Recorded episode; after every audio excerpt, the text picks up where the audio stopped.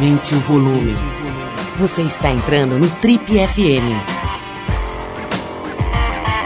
Um oferecimento Motocicletas Triumph. Pela emoção, pela liberdade, pela aventura. For the ride. Oi, aqui é o Paulo Lima e a gente começa agora mais um Trip FM, o talk show da revista Trip. Nossa convidada de hoje é uma atriz que tem arrebatado a televisão e o cinema nacional nos últimos anos. Juiz forense, ela saiu da sua cidade natal aos 17 anos para estudar teatro. Aqui em São Paulo se formou na Escola Livre de Santo André. Fez parte do Teatro da Vertigem e vendeu poemas, torta de carne e bola de laranja para se sustentar enquanto batalhava pelo seu espaço. Em 2006 fez seu primeiro trabalho na televisão de cara ao lado de duas instituições das artes cênicas brasileiras. Ninguém menos do que Marília Pera e José Wilker, na minissérie JK, da TV Globo. Em 2014, ela viveu seu primeiro grande papel na novela Império. E em 2016 foi o grande destaque do ano, graças às suas atuações como Joaquina na novela Liberdade, Liberdade e como Elis Regina no filme que lhe rendeu um Kikito em Gramado, a cinebiografia Elis, dirigida pelo meu querido Hugo Prata. A conversa hoje aqui no Tribe FM é com a Andréa de Assis Horta, mais conhecida como Andréa Horta, em artes, né, como dizem, que está nesse momento em cartaz no Teatro Raul Cortez, aqui em São Paulo, com a peça Jardim de Inverno. André, antes de mais nada, é maior prazer te receber novamente aqui no Tribe FM. A nossa última conversa foi em 2016, exatamente três anos atrás. Você tinha acabado de lacrar em Gramado, estava vivendo um ano muito, muito especial. É muito legal, um prazer enorme te receber mais uma vez. A gente acompanhou tua carreira nesse tempo todo muito de perto. Te falei agora, né? Eu fui ver o Elis depois de, uns, de um tempo que ele tinha é, já saído de cartaz e tal. Eu fiquei encantado com o filme. Já falei isso aqui, já mencionei algumas vezes. E tua carreira tem sido realmente muito bonita. Então seja bem-vinda aqui, vamos conversar um pouquinho, vamos atualizar. Você casou, a gente vira as costas, ela vai lá em casa, né? E a gente fica, abre, abre um dia a revista e vê lá que a Andréa casou. Então, quero falar, quero botar a conversa em dia. Seja bem-vinda aqui, Andréa. Obrigada, uma alegria estar aqui. Obrigado pelo convite. Escuta, eu, a primeira coisa que eu queria falar é o seguinte: eu soube agora, eu não tinha. Eu, eu vi que teve a série Elis na televisão, né? Mas eu não me liguei. Você, como espectador, aí você não fica olhando, pô, já faz X anos que o filme. Pra, na tua cabeça o filme acabou de passar e, e rolou a série, né? Três anos, né? Três entre anos. a última gravação, vamos dizer assim, da, do filme. Uhum e, a, e novas gravações que vocês precisaram fazer para encaixar e transformar a, o filme, ou, ou enfim, as, algumas imagens, ou, parte da, daquele material produzido para o filme, para uma série de televisão. Como é que é voltar para um personagem, né? Quer Não, dizer, e que personagem, Pô, que né? personagem. Você fez toda aquela imersão, e aquilo, a gente conversou na época, né? Você cantou uhum. no filme, todo um, um, trabalho que, pô, imprimiu, como dizem, né? No filme, muito bem. E aí, beleza, você sai da Elis, né? Ganha o Kikito, tá, pô, vai para outros projetos, não sei o quê. De repente, três anos depois, você já é outra pessoa, né? Porque já Totalmente. aconteceu um monte de coisa. Total. Aí fala assim, olha, dá para você voltar é. pro figurino e etc e tal. Conta um pouquinho como é que é isso na vida de uma atriz. Foi uma loucura. Eu tinha vivido isso com Alice, da HBO, que foi uma série que a gente fez lá em 2008. E três anos depois eles fizeram um telefilme. Só que eu era uma outra pessoa também, três anos depois, uma outra atriz, uma outra pessoa, mas a personagem, eu não estava me encaixando no mesmo esquema. A personagem também tinha, eh, voltando três anos depois. Com Elis, era voltar para dentro do filme. Então, a sua cara é outra, o teu corpo é outro, e, e, você tem que. E a voz é outra, porque o trabalho vocal lá no Elise foi um trabalho muito intenso. E três anos depois, como é que você encaixa? Porque a gente tinha cenas no filme que eu entrava por uma porta e na série a gente fez eu lá dentro da sala então, e eu saindo daquela porta. Então era uma continuidade direta. É, no filme não tinha o, o, o, teste com Tom Jobim e o Vinícius de Moraes e na série a gente faz o teste. Então eu entro E, e tô lá três anos depois, com a mesma peruca, aquela roupa, aquela roupa, o mesmo figurino. Foi uma loucura, mas uma onda também. Você né? mencionou essa questão do corpo, né? Eu, você ainda é muito. Você está com 36 anos, né? É. Ou seja, você ainda é muito nova. E nessa, nessa época da vida, você não muda tanto assim. Então, sei lá, de 33 para 36 muda, talvez É, não muda, muda tanto. pouco, é. Mas assim, você tem 57 e vai para 60, cara, você é outra pessoa mesmo, né? É, Paulo. É, total. Pode acreditar. você pega uma foto, é verdade, você pega uma foto de 3 anos, já é bem diferente. Sim. Então, assim, no, no teu caso, com, com, é, é, com três anos de diferença, você precisou, sei lá, fazer alguma ginástica, ou fazer regime, ou fazer não sei o que lá, em relação ao corpo? O que, que precisou? Não, não. Quando eu digo que o corpo é outro, é pela vivência dos três anos mesmo. Nem era uma coisa de quilos e ter que emagrecer ou engordar ou... Nem era nesse lugar estético, não. Era mais de um caminho a mais de três anos, sabe? É... Normal, uns fios de cabelos brancos. Nada, nada tão... Você tá ótima, você tá Obrigada. ótima, André. Agora fale-me sobre este fato incrível que é casar. Nossa especialidade aqui não é vida pessoal e tudo, mas, pô, você casou com um humorista, né? Me conta um pouquinho. Ele, é- é- essa coisa de, de- do humor, né? Assim, é, é claro que é evidente que as pessoas inteligentes é, é, é, prezam muito o humor, né? Assim, sorrir, provocar emoções desse tipo e tal. Como é que é casar com uma pessoa cuja profissão, cuja ferramenta é o humor? Como é que foi essa história pra você? Cara, é maravilhoso, porque ele, a formação dele Marco, é... né? Marco. Marco Gonçalves. A, formação Que é dele genial, por sinal, né? Eu É, acompanho a carreira dele há brilhante. muito tempo na TV e teatro e tudo. Cara brilhante, um improvisador da mais alta categoria, assim. Já ganhou campeonato mundial de melhor improvisador. Uma mente Tinha um programa de TV que ele rápida, participava que era só de improviso, né? É. É uma mente muito rápida, assim. Mas a formação do Marco é palhaço. Então, é claro, é, tem uma, uma, pô, uma beleza muito dizer, nós os grande. palhaços temos o nosso charme, é isso? É, Pô, palhaço é uma profissão lindíssima. É quase um estado de espírito, né? E. hum, Pô, eu tenho meu humor também, né? Mas sou. Tenho trabalhado muito com drama, então sou meio uma atriz dramática perto, e junto com um palhaço. Então, equilíbrio perfeito. porque- Perfeito. perfeito, porque hum, um aquece o lado do outro. Às vezes eu tô com um drama inacreditável e ele olha para aquilo como tipo, mas isso é um uma, uma pluma, uma coisa muito simples de se resolver. então é maravilhoso. Eu quero falar sobre, sobre um aspecto de- dessa, da, da- da tua carreira. Assim, quando você veio falar com a gente, você já tinha um grau de exposição razoável, mas isso cresceu, né? E teve aqui uma colega sua que é genial também, a, a Maeve, a Maeve Jenkins. Ai, né? adoro. Ela deu uma entrevista deliciosa aqui para nós recentemente. E ela falou que quando ela começou a ter mais visibilidade, ela chamou umas amigas de muita confiança e falou assim: Olha, eu quero que vocês me avisem se eu começar a dar umas viajadas. né? Vamos combinar. Tá? É, se eu começar a dar umas viajadas, tal, vocês vão me chamar, não sei, se eu errar nas roupas. eu- e como é que você está lidando com esse negócio aí da exposição? Já não é muita novidade para você, mas é sempre, deve ser sempre uma, uma lida complexa. E ultimamente, com essa loucurada toda de redes sociais, acho que isso, inclusive, ganhou novos contornos, né? Como é que é essa história aí para você? Paulo, eu sempre fui um pouco hum, avessa à, à exposição do que não. é, de qualquer assunto que não fosse o trabalho. Então, eu geralmente apareço quando eu estou promovendo trabalhos, assim. Nessa, esse momento é quando eu venho a público para falar, e aí no meio disso as pessoas pegam carona e fazem perguntas pessoais. Mas eu mesma, quando não estou com um trabalho, apresentando um trabalho, eu estou bem quietinha no meu canto, assim. Nunca fui muito de falar sobre vida pessoal ou de promover isso, mesmo na. na- na- Eu só tenho uma rede social e mesmo nela é, não tem ali muito da minha privacidade, não, sabe? Eu gosto mais de aparecer com os personagens assim mesmo. É, eu Eu, falei... nunca sofri com isso, porque eu nunca eu nunca vivi um me excedi na exposição, porque eu sempre fui muito criteriosa e reservada, assim, acho que.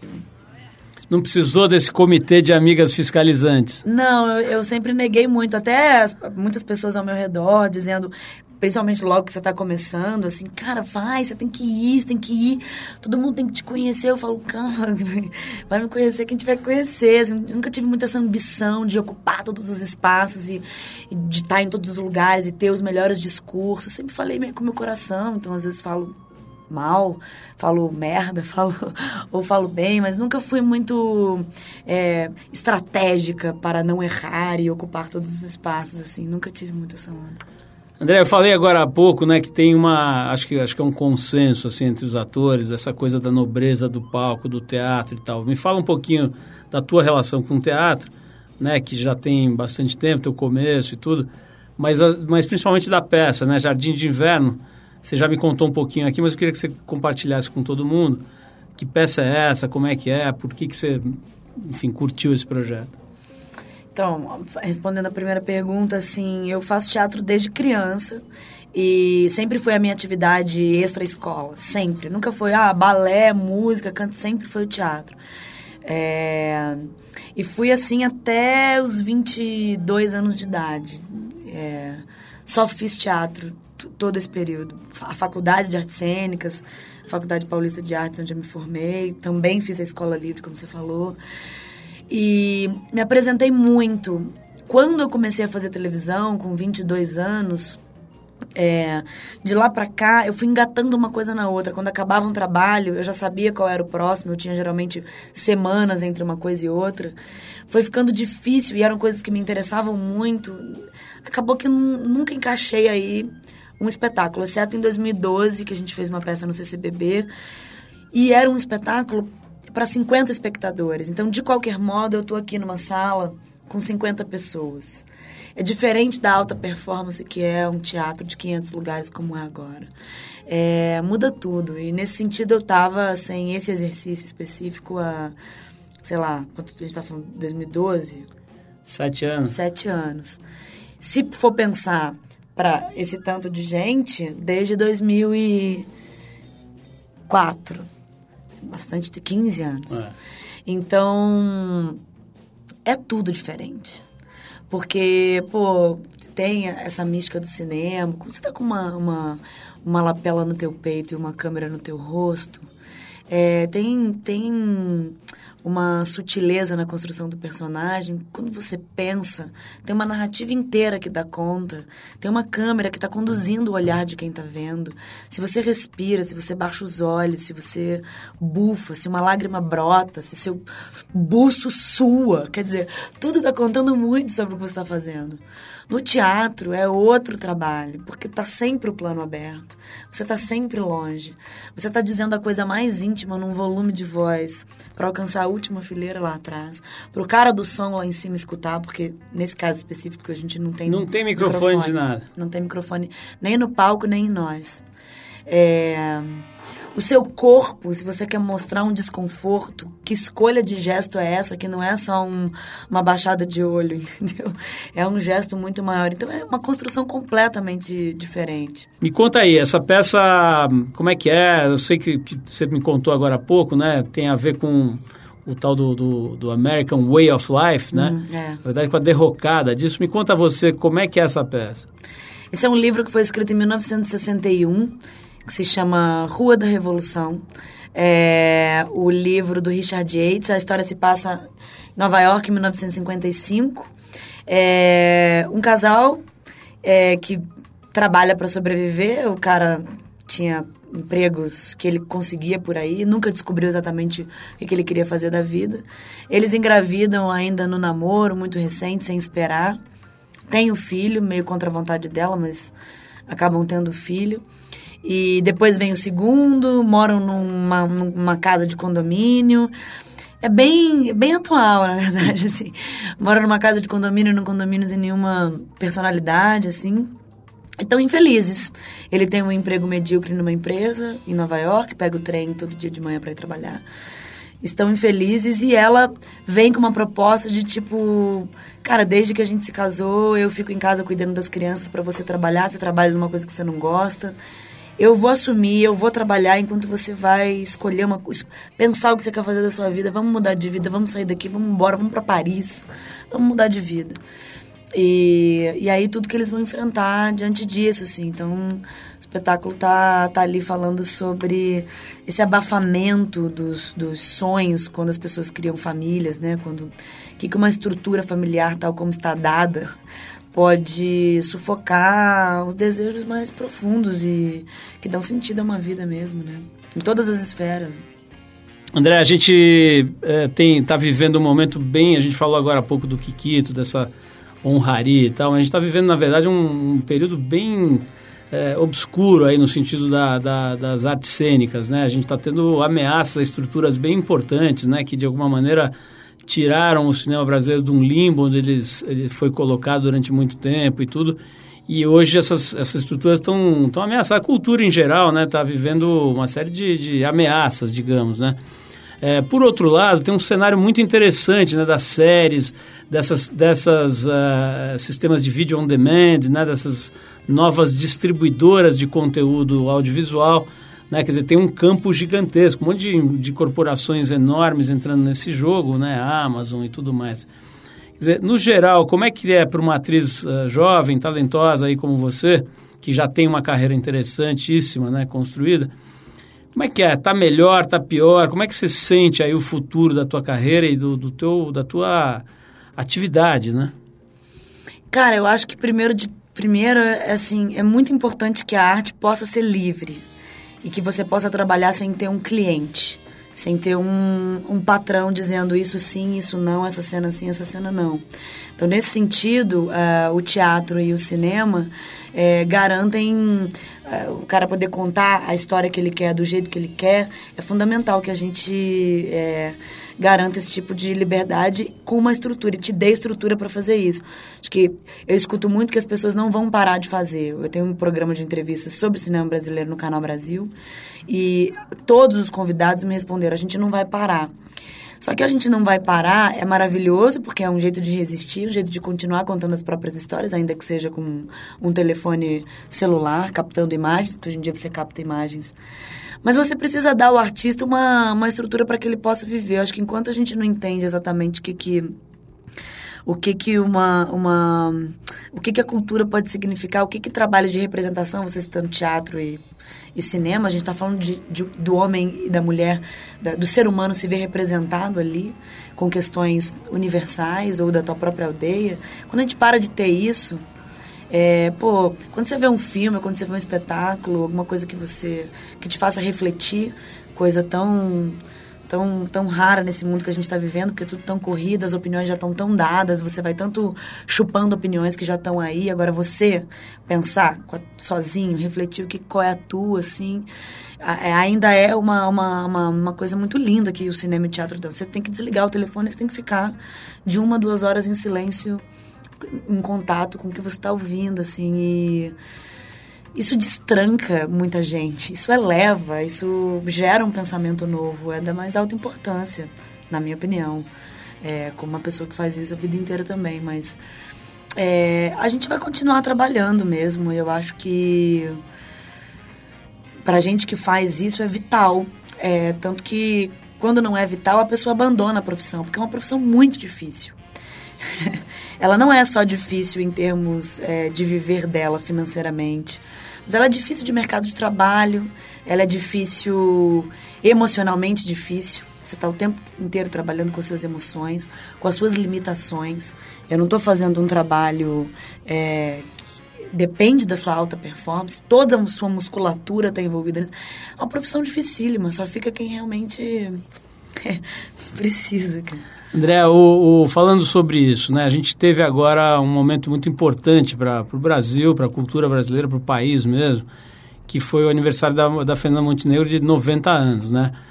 Que, por outro lado, né, é um momento tão louco que até uma pessoa como ela é atacada, na, na enfim, na, na, na, imprensa, na internet tudo mais.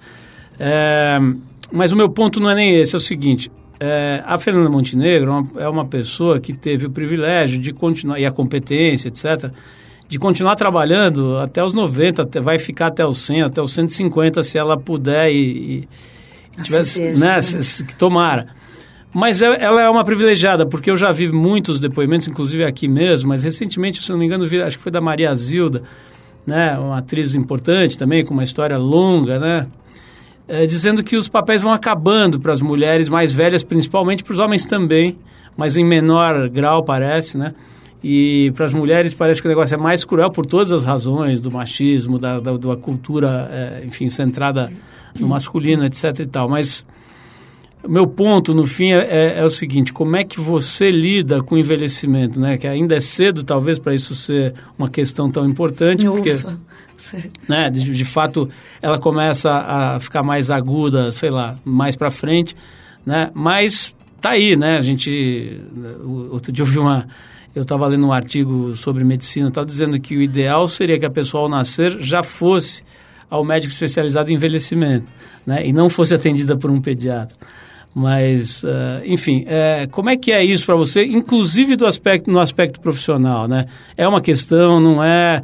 Você passa ao largo, como é que é? Ainda não é uma questão, não. Eu acho que é, só melhora, né? Acho que eu, eu, escuto, eu me escuto hoje, escuto mulheres mais velhas que eu, com 40, com 50, dizendo: a gente só melhora. Eu não troco o que eu sou agora por nada que eu já fui. É o que eu tenho escutado. E eu, não, eu, eu ainda não estou conectada com, com essa questão, não. É Acho que o tempo é um grande aliado. Eu só desejo muitíssimo que eu tenha saúde, porque acho que hoje em dia a gente vive muito mais tempo, mas isso não significa necessariamente saúde, né? O Brasil hoje, cara, a gente tem muitos idosos. É, a profissão cuidador de idoso é uma coisa que cresceu demais, né? Então eu desejo ter saúde para continuar fazendo. Porque se eu tiver saúde, meu amigo, eu acho que tudo vai mudando também, as narrativas, a galera, a galera que escreve também vai tomando consciência é, de abarcar. É, falar do idoso no Brasil hoje, pô, é fundamental. Acho que isso, esse cenário de ter poucos personagens, eu acredito que a tendência é isso mudar também. Faz sentido. Uh, André, você falou agora há pouco, né, descrevendo essa profissão uh, de uma forma muito realista e crua, assim, é, mostrando, enfim, vida real, né? Não o que sai no Instagram, quer dizer, não é fácil. É, e você, a gente estava revendo a entrevista sua aqui em 2016, né?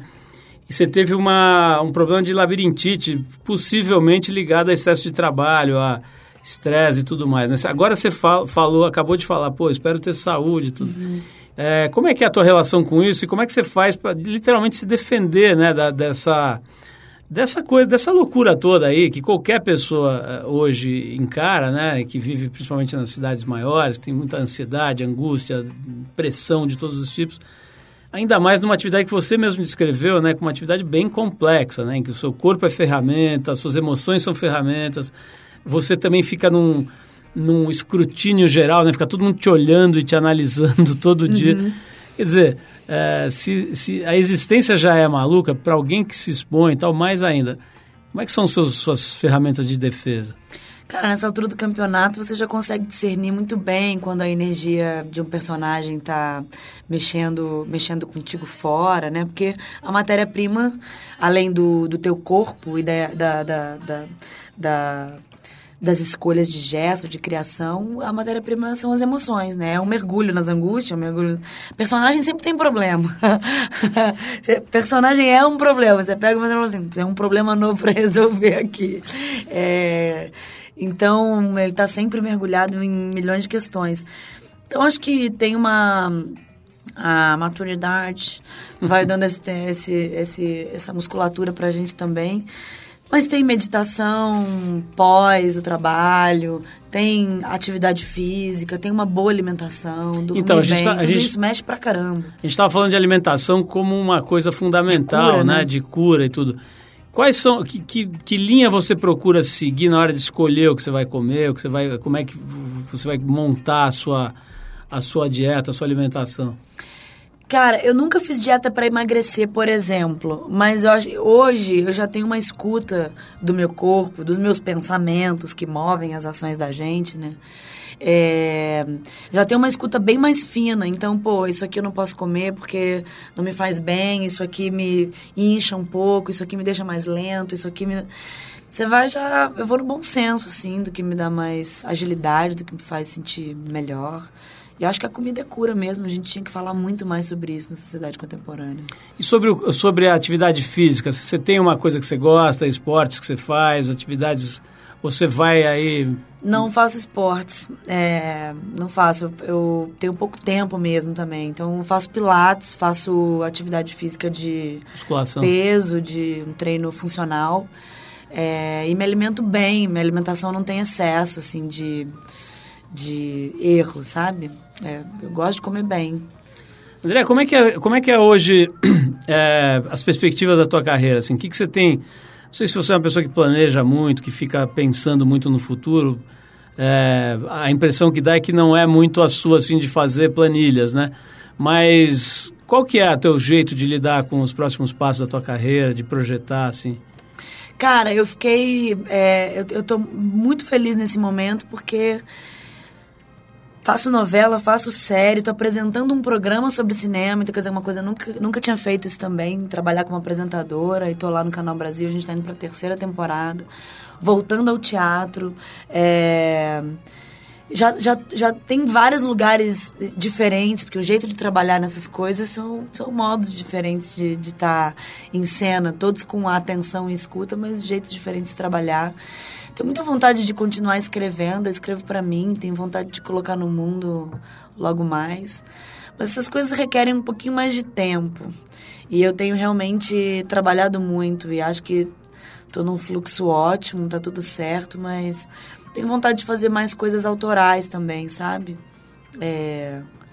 Ó, cuidado com contar pra gente que você escreve, porque a gente, esse programa aqui já gerou umas quatro escritoras. Uma, a última foi a Maria Ribeiro, ela contou pra gente aqui que gostava de escrever, a gente convidou ela para fazer uma coluna na TPM Pô, e deu que no que deu. Linda, né? Que coisa linda, A Maria outra, é minha amiga. Outra foi amor. a Mili Lacombe. A Maria é uma das maiores incentivadoras da minha escrita, assim. Pois é, é. então, ó, me mostra aí alguma coisa que a gente já te convida para ser ah, colunista. que delícia. As últimas duas ouvindo, ou três né? vezes deu certo. A Mili Lacombe é outra, né? Que foi que forjada aqui nos nossos tornos aqui da Trip. Que maravilha. E, bom, é, eu quero te, te, perguntar uma coisa, é, André, que foi tema da, da edição mais recente da Casa TPM e vai agora é, pontuar a revista, a revista que é feita, construída em cima das, das conversas lá da Casa TPM que é uma brincadeira, assim, quem quer fazer sucesso, né, era o tema, quem quer fazer sucesso e tal, que era uma, uma, um sentido divertido, ambíguo dessa pergunta.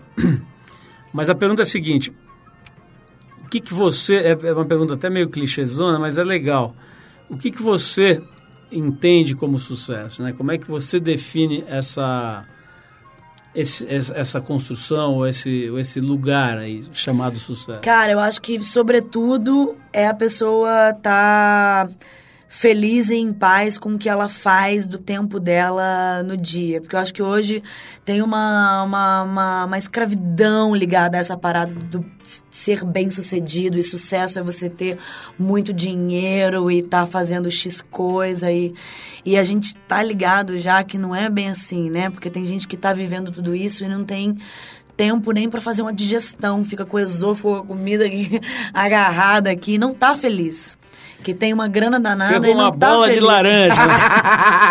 Agora sim coube essa palavra na entrevista. É, exatamente. Então, eu acho muito que sucesso é a pessoa tá feliz, se ela descobre que ela gosta de fazer comida e ela vai fazer comida numa sala ali, num espaço pequeno, com duas mesas, ela tá muito feliz com aquilo, eu acho que é por aí. André, agora para a gente terminar de verdade, é o seguinte, outro dia eu fiz isso, deu certo, vou fazer com você também. Lembra do Abujan, aquele programa maravilhoso, né, Provocações? Aham. Ele fazia aquela pergunta, assim, ele olhava aquela, aquele carão dele, olhava assim, Andréa Horta, o que é a vida? Aí eu Ah. inventei, eu inventei uma outra que é assim, Andréa Horta, o que é a morte? Graças a Deus ainda não sei, porque eu tô vivíssima. tô me ocupando da vida até o último minuto do dia, cara. Tô vivíssima mesmo. Tô acordada, tô prestando atenção. Não sei o que é a morte. Tem gente que tá morto, tá vivo, mas tá morto, né? E eu, eu ainda não sou a pessoa adequada para te responder, ainda bem. André, quero te agradecer demais, nós vamos encerrar o nosso papo aqui com a Andréa Horta. parabenizando ela mais uma vez pelo trabalho, pela carreira, por esse jeito legal de, de enfim, de se apresentar em público, de, de, conversar com o mundo, né, de falar real, de, enfim, de ter essa, essa coisa sincera, original. Parabéns por tudo isso, que continue assim. Pô, obrigada a você.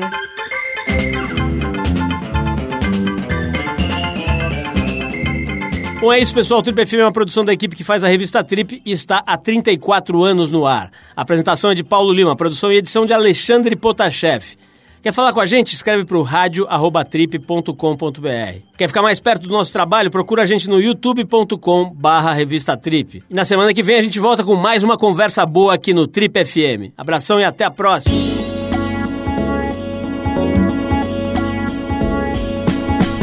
Você ouviu Trip FM.